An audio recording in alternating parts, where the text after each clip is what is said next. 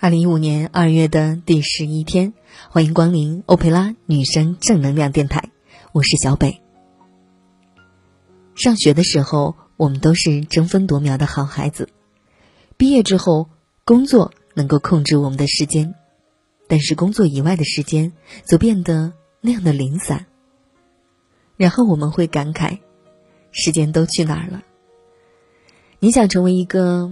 能够控制好自己所拥有的时间的人吗？来听一听，评价一个人，就是要看他把时间都花在哪儿了。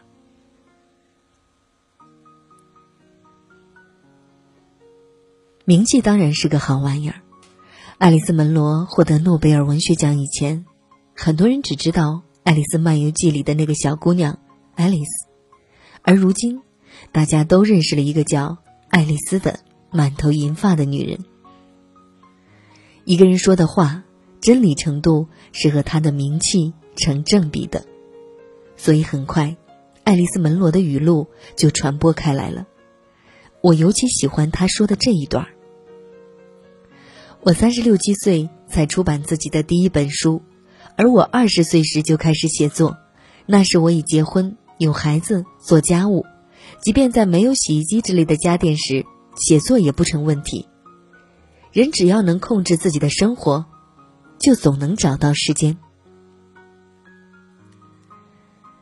人只要能控制自己的生活，就总能找到时间。这句话像一个响亮的耳光，羞辱着所有被时间追债的现代人。我太忙了，我没有办法。每一个说出这句话的人。都是在宣布自己丧失了对时间的主权。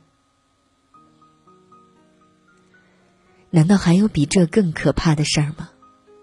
正如我们的肉体是由水、蛋白质、肌肉、骨骼等物质组成的，我们的生命则是由单向度的时间组成的。当一个人不能控制自己的胳膊和腿时，你会向他投去同情的目光。却不会怜悯自己那因为失控而瘫痪坏死的时间。你有没有想过，你可能是时间的奴隶？他用一根一米长的铁链拴住你，而你想做的一百件事情，就全部躲在十米以外的地方。你好像永远也够不着。你以为你再过五年、再过十年就够着了，但真相很可能是一直到老死，你都没够着过，因为你不是时间的主人。这个星球上，仿佛人人都有一份梦想清单。所谓梦想，就像是那十米开外的东西。人们觊觎着它，却又不砸开那一米的铁链条。有人说：“我从下个礼拜起就开始健身。”有人说：“等我赚够了钱，我就要多陪陪家人了。”可是，永远永远不要听人们口头上的清单，不要以为他们一直念叨的。就是推他们最重要的，因为构成一个人的实质，绝对是他的时间，而不是他的语言。当他选择了如何填充他的时间，他就是选择了如何填充他的生命。有人问心理医生：“我女儿今年两岁，她爸爸经常出差，回来的时候想抱女儿，女儿说不要爸爸。”请问发生这种事情，我如何教育我的女儿？医生回答：“干嘛要教育孩子？这是父亲应该承受的。”这位父亲把百分之九十九的时间给了工作，只留百分之一的时间给女儿，就必须要承担这种时间分配的结果。与此同时，他也是在为自己选择一个身份，他更愿意成为一个事业有成的人。而不是一个父亲。许多人都对家人和子女说过这样的话：“我辛辛苦苦赚钱，还不都是为了你们？”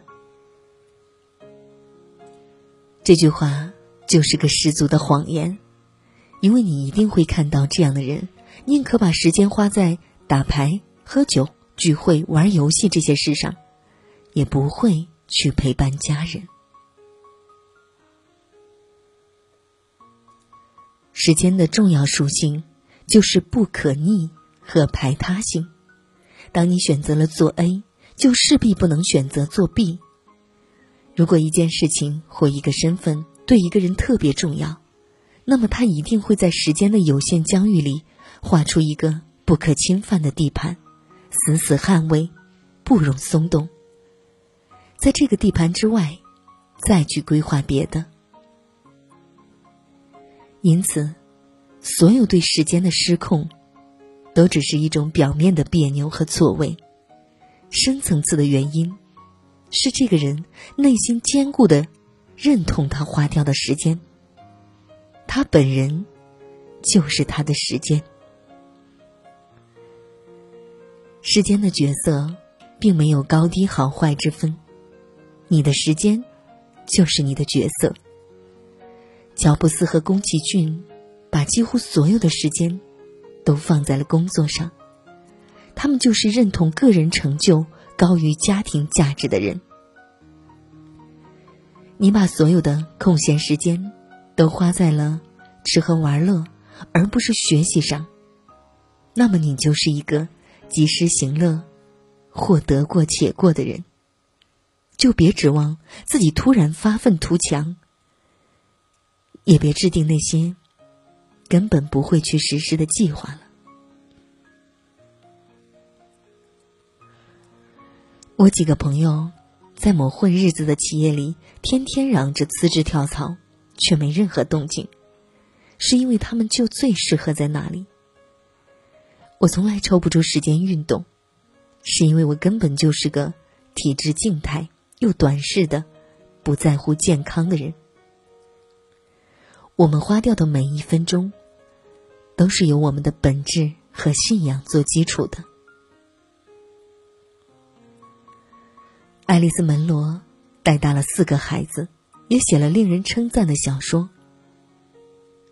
和他类似，村上春树和史蒂芬金在出名之前，都是用下班后睡觉前的那几个小时来写作。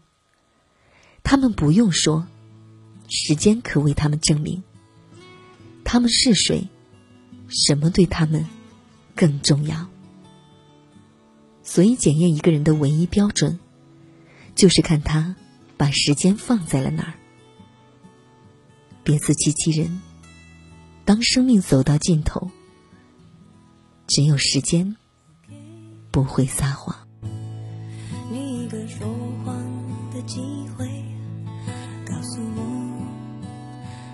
情有多美。哦，累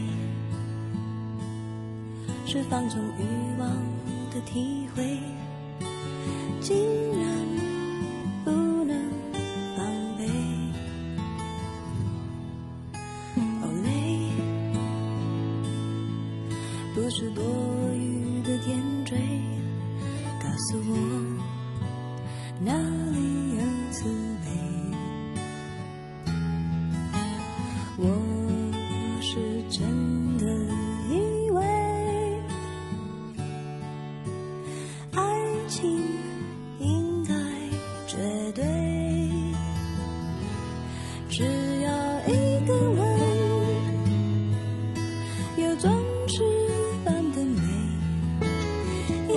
心。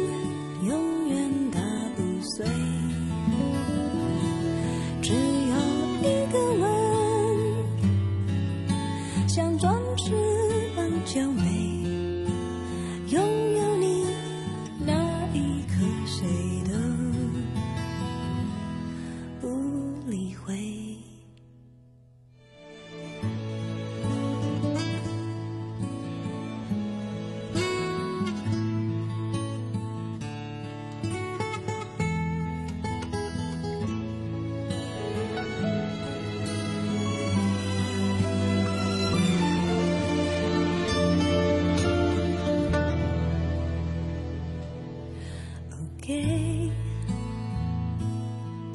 永恒一个机会，告诉我爱情不后悔。